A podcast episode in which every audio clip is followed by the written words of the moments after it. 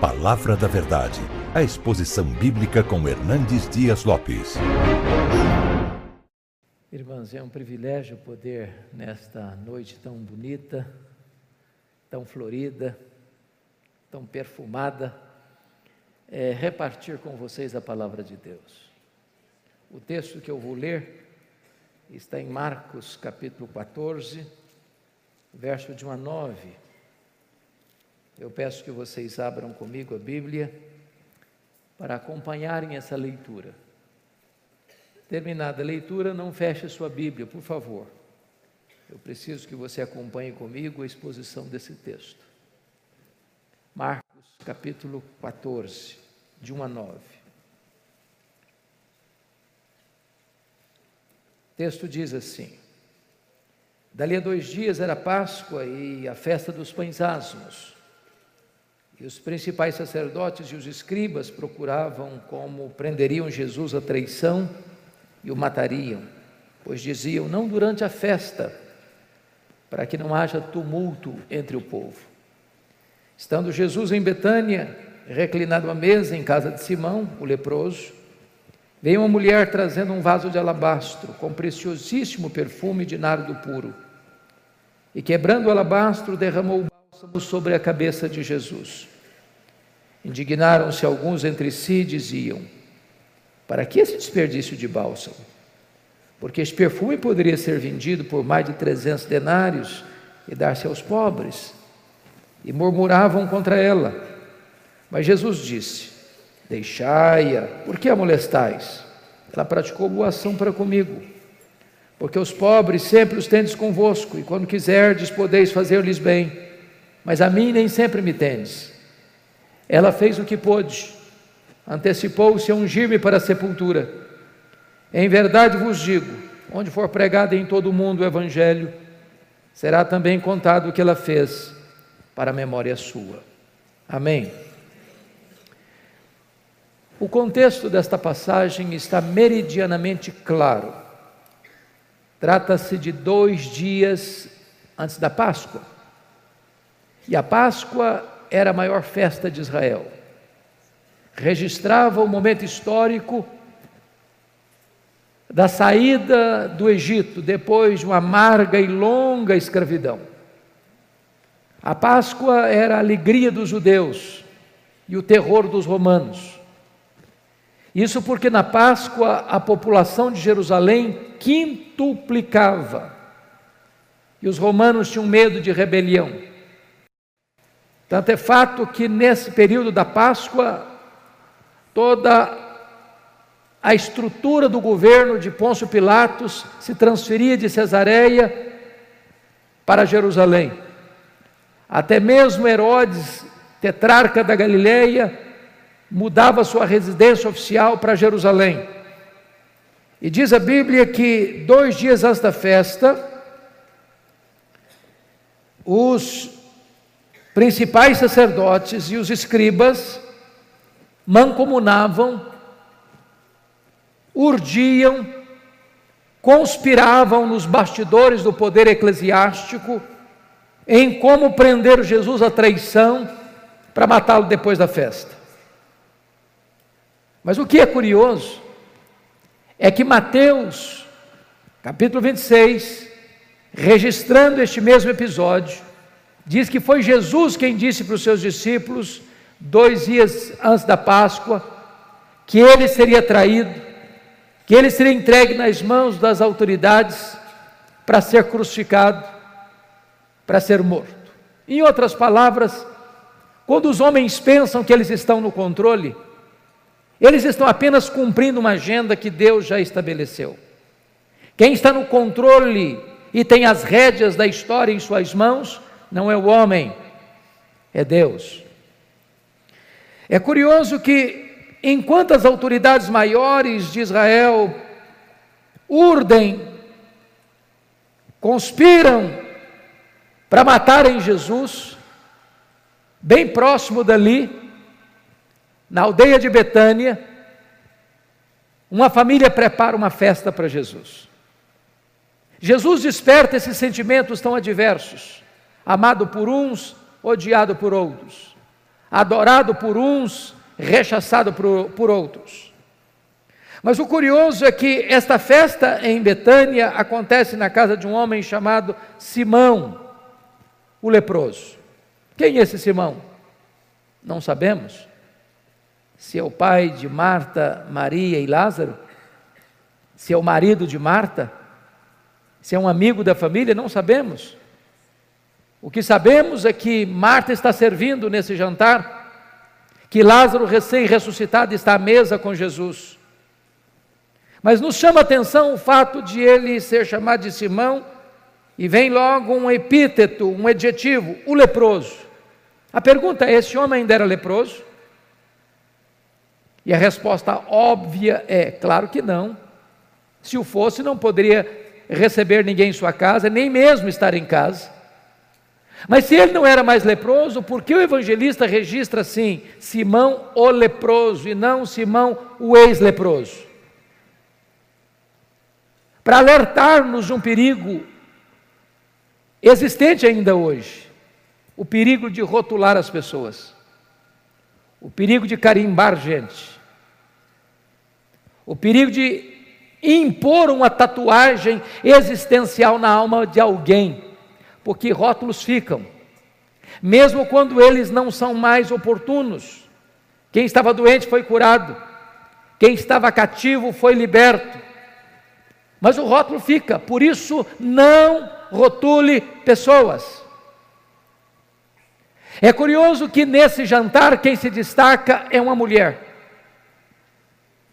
Esse texto está registrado em Mateus 26, em Marcos 14, em Lucas 22, em João 12. Nos três evangelhos sinóticos, essa mulher é incógnita, nós não sabemos o nome dela. Porém, em João 12, essa mulher tem nome. Essa mulher é Maria, irmã de Marta e Lázaro. Talvez uma das personagens mais extraordinárias de todo o relato bíblico porque esta mulher aparece apenas três vezes nos evangelhos. E as três vezes que ela aparece, ela está aos pés do Senhor Jesus. A primeira vez em Lucas 10, ela está aos pés do Senhor Jesus para aprender. O que incomoda Marta, que chega a dizer: Senhor, não vais falar com a minha irmã para se mover, para se mexer, para me ajudar? E Jesus responde: Marta, Marta, estás ansiosa e preocupada com tantas coisas, uma coisa só é necessária. Maria escolheu a boa parte e esta não lhe será tirada. O melhor lugar para você estar é aos pés do Senhor Jesus para aprender dele. Ele não é um alfaiate do efêmero, ele é um escultor do eterno. Ele não veio para ensinar banalidades. Ele veio para nos ensinar a própria verdade eterna da salvação. A segunda vez que essa mulher aparece na Bíblia é em João capítulo 11. E ela mais uma vez está aos pés de Jesus, agora para chorar, para derramar diante do Senhor a sua dor, para encontrar nele refrigério e consolo para a angústia da sua alma. Não há melhor lugar para você estar para buscar refrigério do céu e consolo de Deus, a não ser aos pés do Senhor Jesus. Mas a última vez que Maria aparece na Bíblia é nesse texto.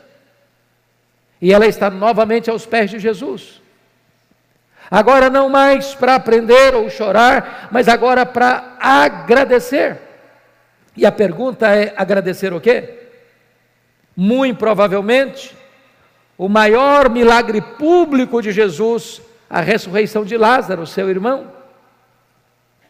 E diz o texto que Jesus já estava à mesa, reclinado à mesa, quando Maria vem por trás, trazendo um vaso de alabastro. Alabastro é uma pedra ornamental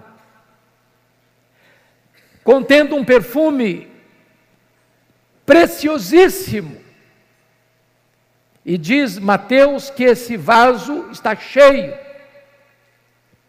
E diz João 12 que esse vaso tem uma libra de perfume. Você sabe que uma libra é uma medida. Um litro tem 2,2 libras. Logo, nós estamos falando de um vaso ornamental que tem aproximadamente meio litro, meio quilo de perfume. E diz o texto que Maria vem e quebra esse vaso e derrama todo esse perfume sobre a cabeça de Jesus, e toda a casa se enche com o perfume. Esse perfume escorre pelo corpo de Jesus. Ela solta os seus cabelos e enxuga ah, os pés de Jesus com os seus cabelos. Isso provoca uma reação dos discípulos, dizendo: Mas para que esse desperdício? Judas, que era o tesoureiro do grupo, diz: Com esse perfume poderíamos ter 300 denários e dar aos pobres. E diz a Bíblia que desta maneira eles agridem essa mulher, eles criticam essa mulher, eles murmuram contra essa mulher, eles molestam esta mulher. E Jesus sai em defesa dela, dizendo: Por que a molestais? Ela praticou boa ação para comigo. Os pobres sempre os tendes convosco, mas a mim nem sempre me tendes. Ela fez o que pôde. Ela antecipou-se para ungir-me para a sepultura. E em verdade vos digo: em todo mundo onde for pregado o Evangelho, será contado o que ela fez para a memória sua. Eu gostaria, portanto, à luz desta passagem, partilhar com vocês oito atitudes de Maria, oito atitudes de Maria, que nos mostram que Deus é o Deus Supremo, que no coração dela não tem outros ídolos, mas que o Senhor Jesus é a própria razão suprema da sua vida. Se você tem papel e caneta, sugiro você anotar. Isso porque já aprendi que o papel mais amarelo e a tinta mais fraca é mais fiel do que a memória mais prodigiosa. Então vamos observar esses oito princípios que Maria nos ensina. Com a Bíblia aberta comigo, vejamos. Primeiro, olha o versículo 8, a parte B está escrita assim: Ela fez o que pôde. Você pode repetir essa frase comigo? Ela fez o que pôde. Sempre que leio isso, eu pergunto ao meu coração: eu estou fazendo para Jesus tudo o que eu posso? Porque às vezes nós fazemos, mas não fazemos de todo o coração. Às vezes fazemos relaxadamente. Às vezes fazemos com a motivação errada. Às vezes não fazemos de forma íntegra. Maria fez o que pôde. Você tem feito o que você pode para Jesus? Ele é o primeiro, ele é o único. Ele tem um espaço absoluto no seu coração, na sua mente, na sua agenda, na sua casa. Ele é o centro da sua vida. Eu gosto muito da história da igreja. E gosto porque a história será nossa pedagoga ou então nossa coveira.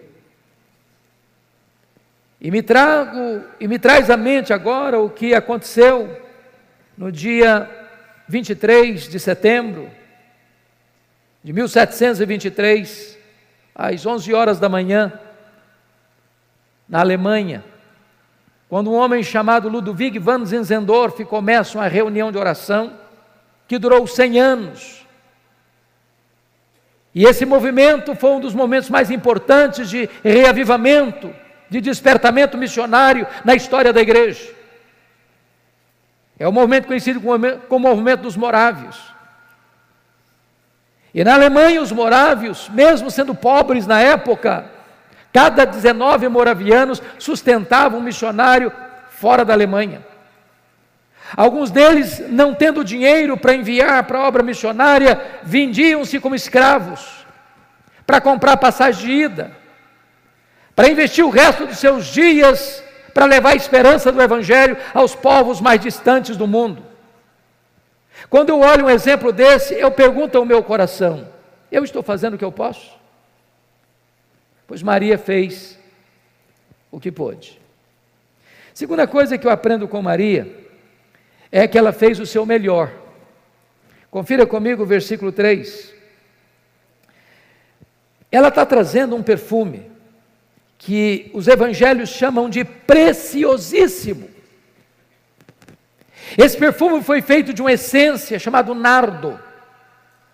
E os evangelistas têm o cuidado de dizer que esta, esta essência não era híbrida, misturada, mas nardo puro. Essa essência não se encontrava em Israel. Era caríssima e era raríssima. Só era encontrado na época nas cordilheiras do Himalaia, de um arbusto seco que era moído e transportado em lombos de camelos. Agora eu pergunto a você: se você tem um perfume caro, eu acho que vocês têm, como é que vocês usam? Com muito cuidado, não? Só um pouquinho, em ocasiões especiais. Agora, notem Maria, ela vem trazendo esse perfume, que tem aproximadamente meio litro, meio quilo, que foi avaliada em mais de 300 denários. Um denário era o salário de um trabalhador durante o dia todo. Portanto, estamos falando que cada grama desse perfume valia um dia de serviço. Cada gota desse perfume correspondia a um dia de trabalho. As economias de um ano. E ela não abre esse perfume. Ela não abre esse frasco. Ela quebra o vaso. Por que, que ela quebra o vaso? Porque ela está dizendo o seguinte: eu não quero que sobre nenhuma gota. Tudo que eu tenho, o melhor que eu tenho, vai estar a serviço de Jesus. Ela faz o seu melhor. A pergunta é: você tem feito o seu melhor para Jesus? Você tem colocado a serviço dele o melhor que você tem? Maria fez o seu melhor. Mas em terceiro lugar, à luz do versículo 3, Maria fez sacrificialmente.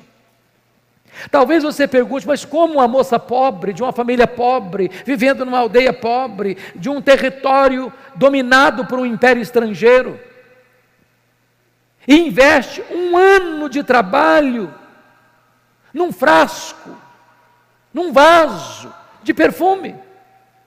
Esse perfume não se encontrava em nenhuma perfumaria da época. Ele era comprado gota a gota, grama a grama, ia sendo acondicionado nesse vaso de alabastro para o dia mais importante da vida dessa mulher, o dia das suas núpcias. E ela pega aquilo que era tão importante para ela, que tinha tanto significado para ela, e coloca tudo isso a serviço de Jesus, porque ela não apenas faz o seu melhor, ela faz de forma sacrificial. Eu pergunto a você nesta noite: o que é que você tem feito para Jesus que poderia receber o selo de sacrificial? Tem horas que imagino que as pessoas que não conhecem a Deus como você e eu conhecemos, têm até mais zelo em servir aos seus deuses do que nós em servir ao Deus Supremo. Eu explico. Há três anos eu estava pregando na cidade de Porto, em Portugal, e fui visitar uma pequena cidade chamada Águeda, perto de Coimbra. E na medida que viajávamos, eu vi caravanas e caravanas a pé, andando pelo asfalto. E eu perguntei: o que, que essas pessoas estão fazendo? Me responderam: elas estão indo a Fátima pagar promessas. E eu perguntei: mas a, a que distância elas estão caminhando a pé? Me responderam: a mais de 400 quilômetros. E na hora me veio ao coração: quantos de nós, tendo a igreja, na cidade onde moramos, às vezes no bairro onde moramos, às vezes na rua onde moramos, tendo carro, tendo ônibus, tendo táxi, tendo Uber, tendo todo o transporte suficiente para nos locomovermos, nos recolhemos de forma covarde, negligente, porque está frio, ou porque está calor demais, ou porque está chovendo, ou porque tem outra agenda mais importante. Pois Maria está nos ensinando que nós devemos servir ao Deus que é acima de todos os outros deuses, oferecendo a Ele o que podemos, o nosso melhor e de forma sacrificial. Quarto lugar, Maria fez, apesar das críticas. Confira comigo os versos 4 a 6, que Maria enfrenta três críticas. E eu sou pastor há 36 anos e nunca vi alguém fazendo algo relevante para o reino de Deus sem enfrentar críticas. Quem tem medo de críticas não serve a Deus. Quem tem medo de críticas está mais interessado no aplauso dos homens do que na aprovação dos céus. Notem comigo que a primeira coisa que ela enfrenta está no versículo 4: indignaram-se alguns entre si diziam: para que esse desperdício de bálsamo? Indignação é raiva. Mas quem está indignado com Maria? Quem são esses alguns aqui? São os discípulos. São os líderes da igreja. São aqueles que deviam estar alegre com ela ou imitando o exemplo dela, estão indignados contra ela. Mas notem, eles não estão indignados com o que ela está fazendo. Eles estão indignados para quem ela está fazendo. Se fosse para os pobres, tudo bem, mas para Jesus, ah, não, aí é um exagero, aí é um desperdício.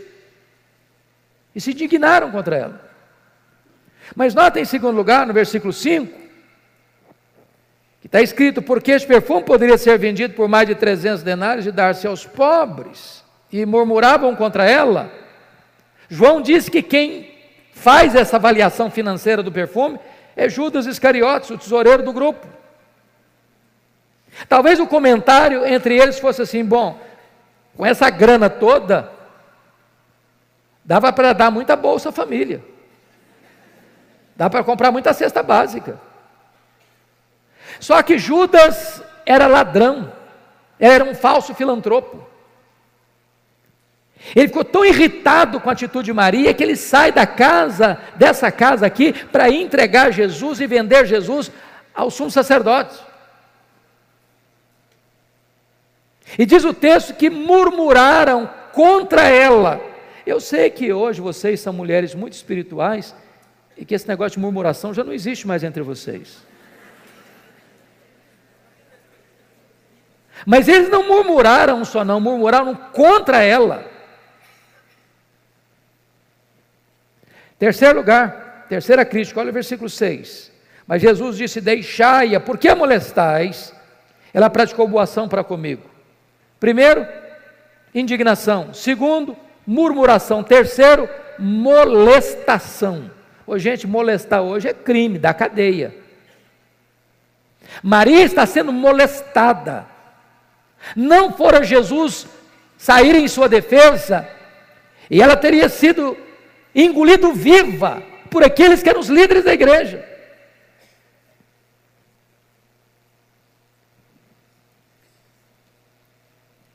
Você tem trabalhado para Jesus? As pessoas têm criticado você? Porque tem crente hipersensível, sabe? Crente cristal. Qualquer coisinha se milindra. Bom, eu estava querendo fazer isso e aquilo na igreja, mas também estão me criticando, não faço mais nada. Preste bem atenção nisso. Maria fez, apesar das críticas. As pessoas estão criticando você? Continue fazendo a obra de Deus. As pessoas estão indignadas contra você? Continue fazendo a obra de Deus. As pessoas estão murmurando contra você? Continue fazendo a obra de Deus.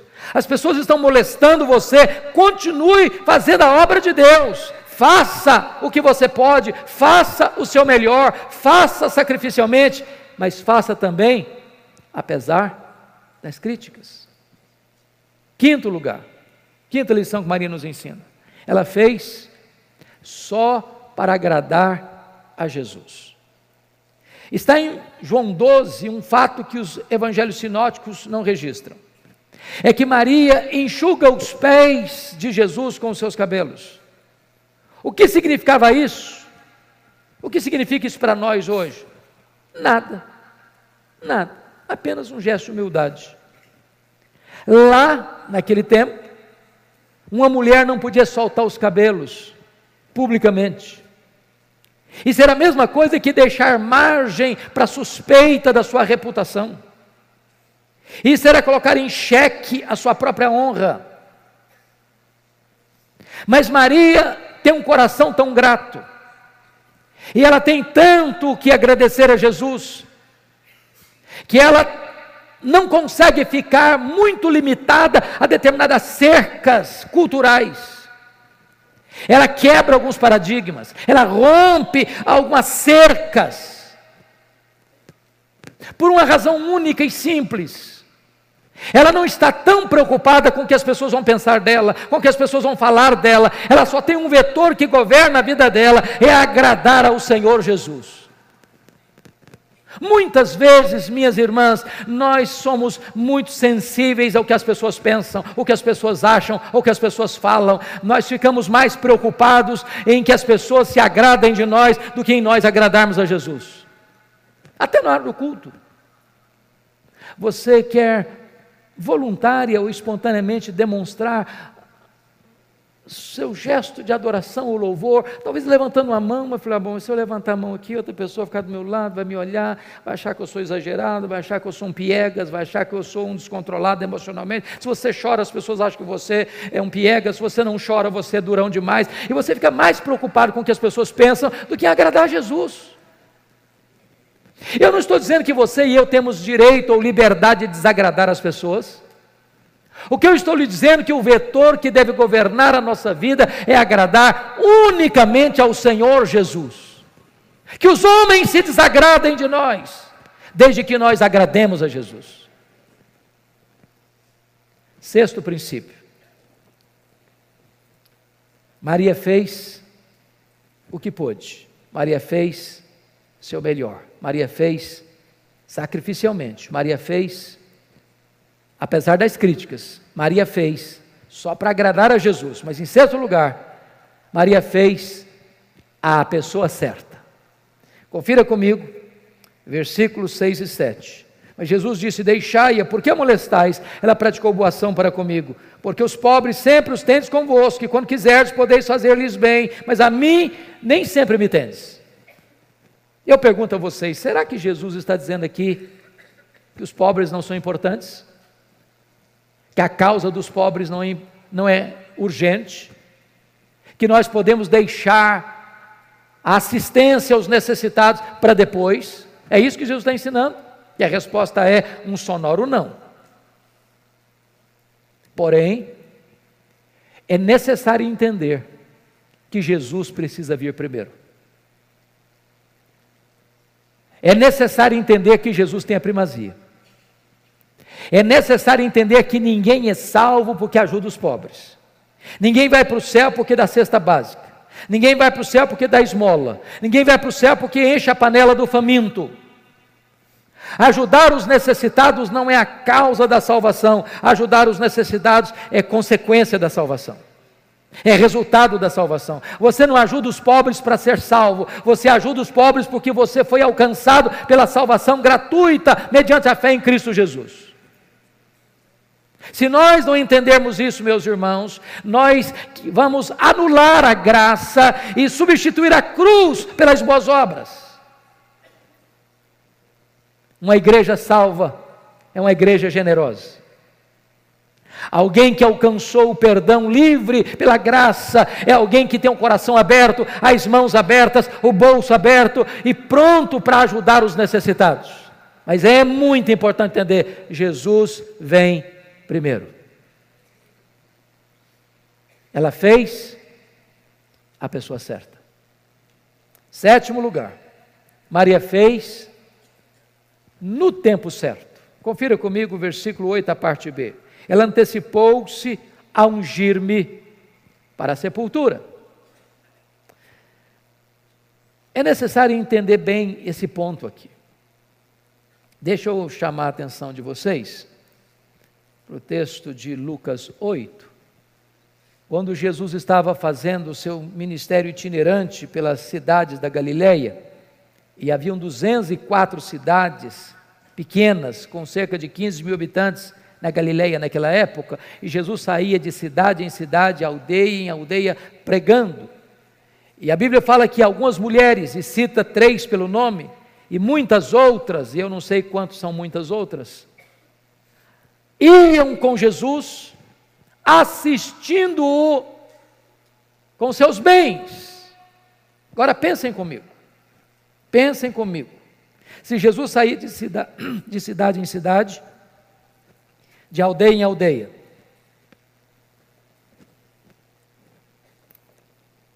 tinham 204 cidades. Se era Jesus e os doze apóstolos, são 13 pessoas.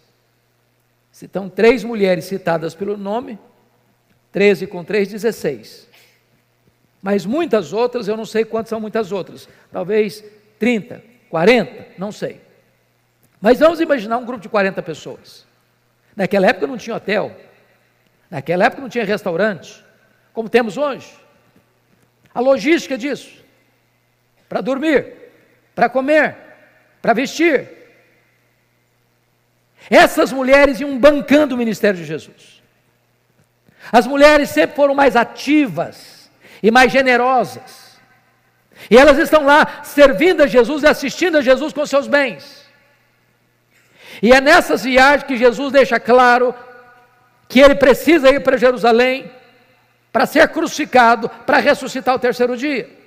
E quando Jesus vai para Jerusalém, essas mulheres, não outras, essas mulheres sobem com Jesus. Quando Jesus foi crucificado, somente João está lá. Todos os outros apóstolos fugiram, essas mulheres estão lá. Quando Jesus foi sepultado, não consta nem que João estivesse no sepultamento, mas essas mulheres, diz Lucas, viram onde e como Jesus foi sepultado.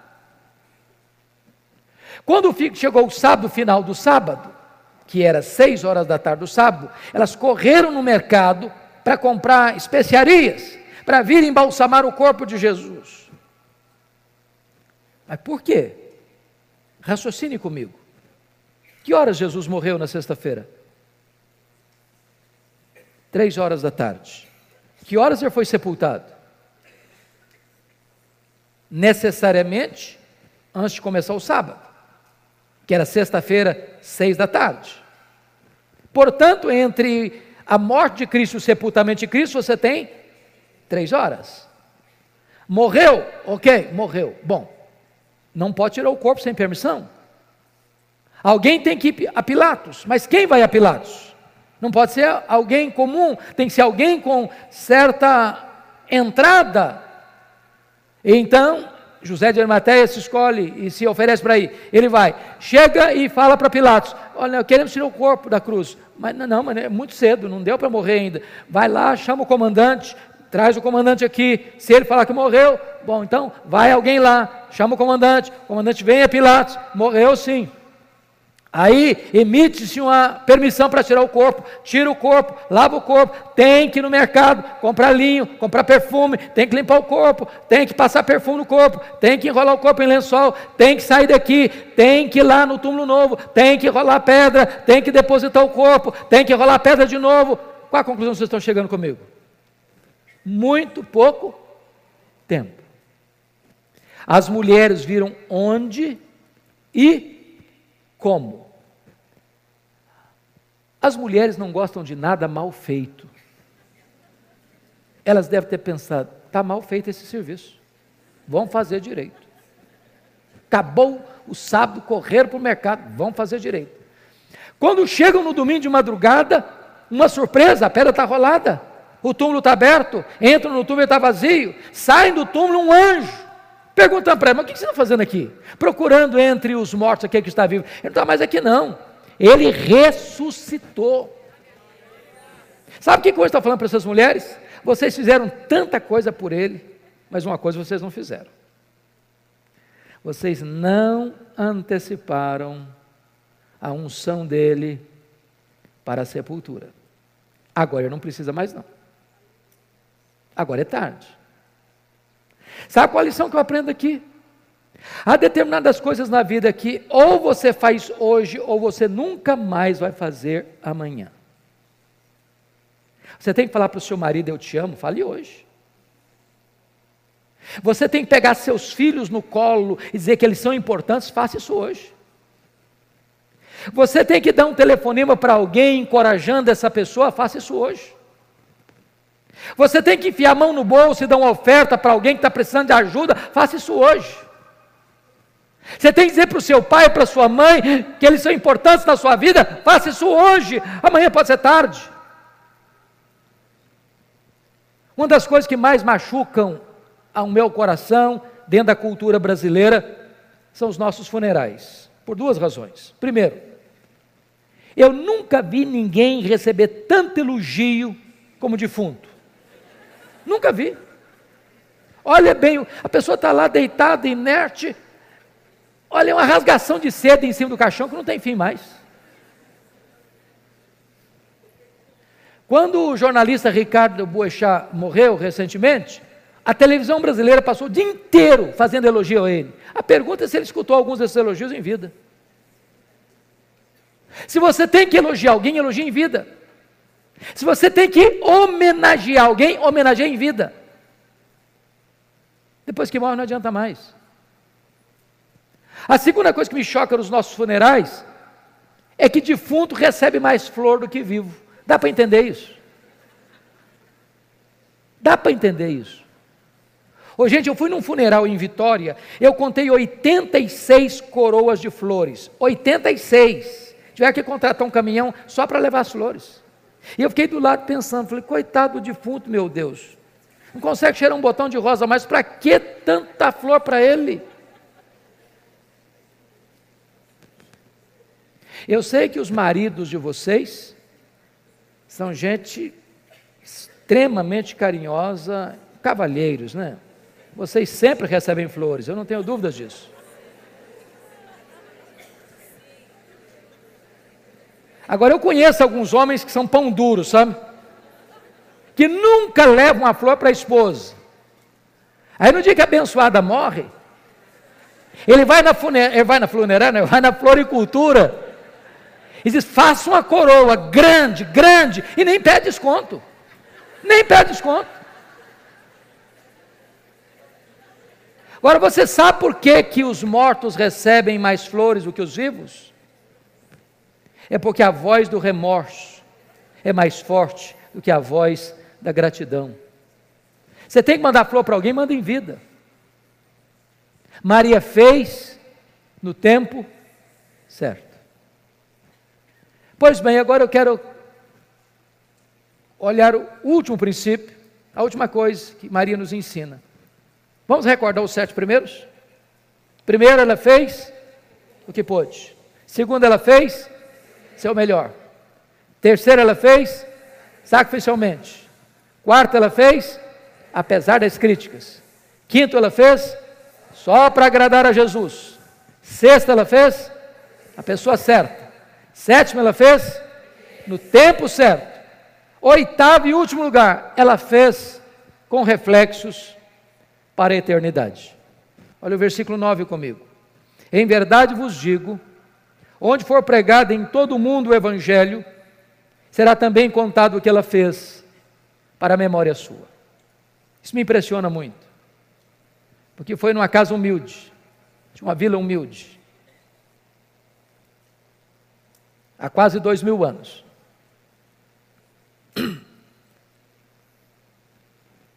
Que esta mulher praticou esse ato. E o que ela fez tem sido contado desde o, dos eirados da história, trombeteado nos ouvidos do mundo. E a profecia de Jesus, feita naquela humilde casa, naquela noite talvez, está se cumprindo mais uma vez hoje, 29 de março de 2019, neste hotel em Água de Lindóia, São Paulo, Brasil. A grande pergunta é o que é que você e eu estamos fazendo que vai influenciar as futuras gerações. Vivemos numa sociedade egoísta, narcisista, que faz do seu prazer e do seu luxo e do seu conforto seus ídolos. Vivemos para nós mesmos, desfrutando todas as delícias e taças dos prazeres para o nosso próprio deleite. Vivemos apenas para nós. Maria está nos ensinando que é necessário fazer algo tão importante hoje que isso vai reverberar nas futuras gerações. Eu pergunto a você, eu não sei se você pensa sobre isso, de vez em quando passa isso pela minha cabeça, pensando assim: meu Deus, se Jesus não voltar antes e eu morrer, depois de 50 anos, alguém for lá e limpar a poeira da lápide do meu túmulo, será que a minha história vai mexer com alguém? Será que ainda vai impactar alguém? Será que a forma de eu viver hoje, trabalhar hoje, vai influenciar as futuras gerações? Eu pergunto a você: que frase resumiria a sua vida que estará gravada na lápide do seu túmulo? Quem é você? O que, é que você está construindo para o futuro? Que marcas você vai deixar nas futuras gerações? Que legado você vai deixar? Um carro? Uma casa? Um apartamento? Um sítio? Dinheiro no banco? Isso é legado? Eu gostaria de concluir minha fala trazendo à memória esclarecida de vocês dois exemplos. Um tirado da Bíblia, outro da história da igreja. O tirado da Bíblia é a história de um grande rei de, de Judá, o rei Ezequias. Diz a Bíblia que ele começou a reinar com 25 anos, que ele reinou 29 anos, que ele morreu, portanto, com 54 anos. A Bíblia diz que este homem foi um homem piedoso, Nunca ninguém foi semelhante a ele, nem antes nem depois. Que esse homem fez reformas espirituais importantes, porque seu pai era um idólatra.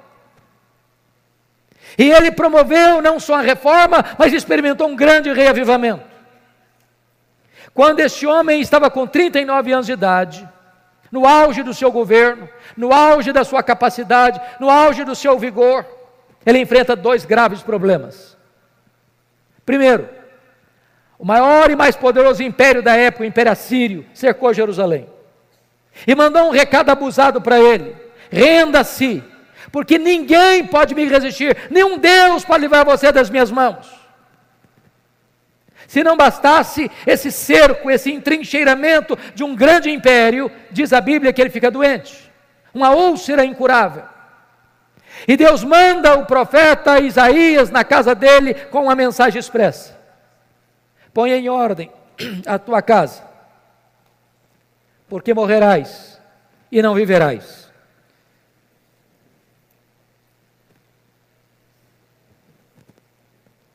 Todo o poder, todo o dinheiro, toda a fama de Ezequias não pôde trazer para ele esperança. Só restou para ele uma parede, para a parede ele se voltou e diz a Bíblia que chorou abundantemente, que ele orou fervorosamente e que Deus respondeu rapidamente. O profeta não tinha saído da cidade ainda, quando Deus vai lá e fala para Ezequias que eu ouvi a oração dele, que eu, eu vi as lágrimas dele e que eu vou curá-lo e eu vou libertá-lo do poder da Síria e no terceiro dia ele vai estar na minha casa. Quando o profeta chegou, Ezequias perguntou: Mas que evidências eu tenho de que Deus respondeu minha oração? E o profeta pergunta: o que, você quer? Que a sombra do relógio já cais adiante 10 graus ou retroceda 10 graus? O rei pensou: bom, já que Deus vai fazer um milagre, eu quero o maior. Eu sempre vejo relógio andando para frente, eu nunca vi relógio dando marcha ré. Então, que retroceda 10 graus. E Deus interferiu na estrutura do universo para atender a oração do rei Ezequias. Um grande milagre. Sabe o que aconteceu? Essa notícia reverberou não só em Judá, mas também para fora dos limites de Israel. Chegou lá na longínqua Babilônia. O rei da Babilônia nomeou uma comitiva diplomática para ir a Ezequias, trazer presentes para Ezequias, congratular-se com Ezequias. E quando Ezequias recebe essa comitiva internacional, ele abre o seu palácio, ele abre os seus tesouros e mostra quão grande ele é, quão poderoso ele é, quão rico ele é, quão influente ele é, e não deu uma palavra sequer de exaltação a Deus. Aquilo foi mal aos olhos do Senhor. Ele exaltou o seu coração. Aí Deus manda de volta o profeta Isaías à sua casa. Isaías chega e pergunta: E aí, Ezequias, estou sabendo que você recebeu uma comitiva? Ah, recebi sim. E aí, de onde era? Ah, muito distante, lá da Babilônia. E aí, o que, que aconteceu? Ah, eu abri meus, meu tesouro, mostrei tudo que eu tenho, quão rico, quão poderoso, quão forte, quão grande eu sou. E aí, Isaías diz: Pois foi mal que você fez. Então, escute a palavra do Senhor agora. Essa Babilônia vai se tornar um grande império. E essa Babilônia virá de novo e vai saquear Jerusalém. E tudo que você ajuntou, os outros ajuntaram, tudo isso aí vai ser pilhado, saqueado e levado embora. E tem mais, Ezequias, dos filhos que tu gerares, eles serão levados cativos. E tem mais, Ezequias, os teus filhos, o que gerares, vão ser castrados, eles não vão poder gerar. Você quer uma coisa pior que essa? Sabe o que, que o Ezequias disse para o profeta? Boa esta palavra que disseste. Bom, você não está entendendo o que eu estou falando. Eu estou falando que essa Babilônia virá, vai saquear Jerusalém, que os seus filhos vão ser escravos, que os seus filhos vão ser castrados. Você entendeu agora? O rei diz: boa essa palavra. Você está ficando louco, homem. Você perdeu o juízo. Mas ele justificou: boa essa palavra, porque eu, Ezequias, terei paz nos meus dias. Sabe o que ele está dizendo? Quando isso acontecer, eu já empacotei. Quando isso acontecer, eu não estou mais aqui não. Eu só me importo comigo. Desculpem da expressão, ele está dizendo o seguinte: depois que eu morrer, que se danem as futuras gerações, eu não estou nem aí. Lamentável, profundamente lamentável. Meus irmãos e minhas irmãs, nós precisamos investir nas futuras gerações. A Europa hoje é um continente pós-cristão. Hoje você tem na América do Norte, Estados Unidos e Canadá, muitas igrejas chamadas de dead church, igrejas mortas. Hoje você tem no Brasil mega templos, mas não tem evangelho. Hoje você tem igrejas no Brasil que já bandearam para o liberalismo e assinaram seu atestado de óbito. Hoje você tem igrejas ortodoxas no Brasil, mas estão áridas como um deserto, secas como um poste. Ortodoxia ossificada e morta, sem o poder e a unção do Espírito Santo de Deus. Muitos filhos de crentes desviados. Os desigrejados hoje crescem. Muita gente está na igreja, mas o coração está no mundo. Porque muitas vezes nós não estamos influenciando as futuras gerações. Mas eu vou lhes dar um segundo exemplo da história. Missionário inglês David Livingstone foi para a África fazer a obra de Deus na África. E viveu lá, e trabalhou lá, adoeceu lá, morreu lá. Quando ele morreu, os ingleses foram buscar o corpo dele para sepultá-lo na Inglaterra. Os africanos disseram: vocês podem levar o corpo dele, mas o coração dele vocês não vão levar, não. Ele amou a África e o coração dele vai ser enterrado na África. Sabe o que fizeram? Abriram o peito dele, arrancaram o coração dele e enterraram o coração dele na África. Levaram o corpo de David Livingstone e sepultaram-no na abadia de Westminster, onde estão sepultados os reis e os nobres da Inglaterra.